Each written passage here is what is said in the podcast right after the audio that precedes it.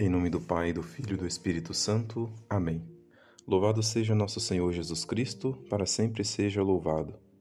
Queridos irmãos e irmãs, sou o Padre Reinaldo Satiro, do Instituto do Verbo Encarnado, e, com o auxílio da graça de Deus, vamos meditar este Evangelho proposto na liturgia de hoje. A primeira coisa que podemos destacar é a atitude de bondade e compaixão de nosso Senhor Jesus Cristo tanto para com o povo quanto para com seus apóstolos.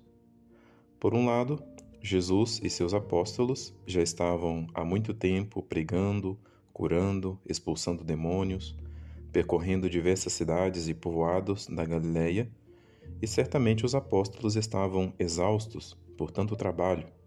Por isso Jesus, compadecendo-se dos apóstolos, manifestando para com eles a sua bondade, resolve subir na barca, afastar-se um pouco da multidão, para que eles pudessem realizar a atividade da pesca, que ele sabia muito bem que eles gostavam de fazer, que era algo agradável para eles e que lhes proporcionaria um descanso.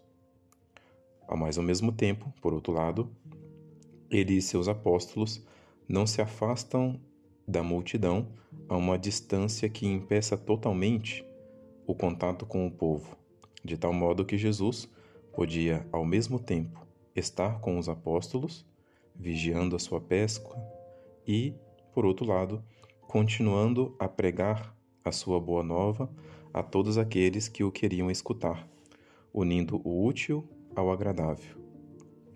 Como é bondoso e compassivo esse coração de Jesus! Como sabe reconhecer e satisfazer a necessidade de cada alma no tempo certo e do modo certo, doando-se, sacrificando-se a si mesmo para o bem de todos. Quanto temos que nos admirar e, ao mesmo tempo, aprender deste nosso grande Mestre. Mas nessa cena, Jesus manifesta também sua bondade e compaixão para com cada um de nós. E isto principalmente porque Cristo aproveita esta circunstância para ensinar tanto aos apóstolos quanto a nós, a cada um de nós, uma realidade. A pesca, como atividade de descanso e lazer, é algo bom, mas existe uma pesca mais perfeita, mais agradável e que deve ser realizada em águas mais profundas. A pesca dos homens, a pesca das almas, aquela que se realiza em ordem à salvação eterna. Não para saciar apenas o corpo ou as necessidades físicas, mas para saciar a necessidade da alma. De fato, esta pesca mais perfeita era a que Cristo estava realizando, enquanto os apóstolos realizavam a sua, menos perfeita. E com suas palavras e exemplo, Cristo levou os apóstolos e cada um de nós a compreender esta verdade. Por isso, mais uma vez, temos que dizer: como é bondoso e compassivo esse coração de Jesus! Como sabe reconhecer e satisfazer a necessidade de cada alma no tempo certo e do modo certo, doando-se e sacrificando-se a si mesmo para o bem de todos nós. Quanto temos que nos admirar e aprender deste coração do nosso grande Mestre. Esta pesca das almas, dos homens, em, em ordem à salvação eterna, deve ser realizada em atenção à voz de Cristo. Ele nos ensinou, ele nos chamou, ele nos convidou.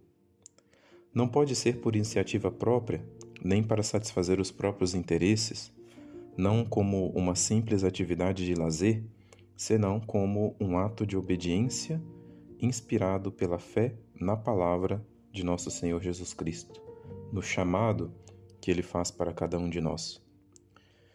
E Cristo chama a todos nós, absolutamente, cada um a seu modo, mas nos chama a realizar essa atividade sem medo, porque a graça nunca nos faltará.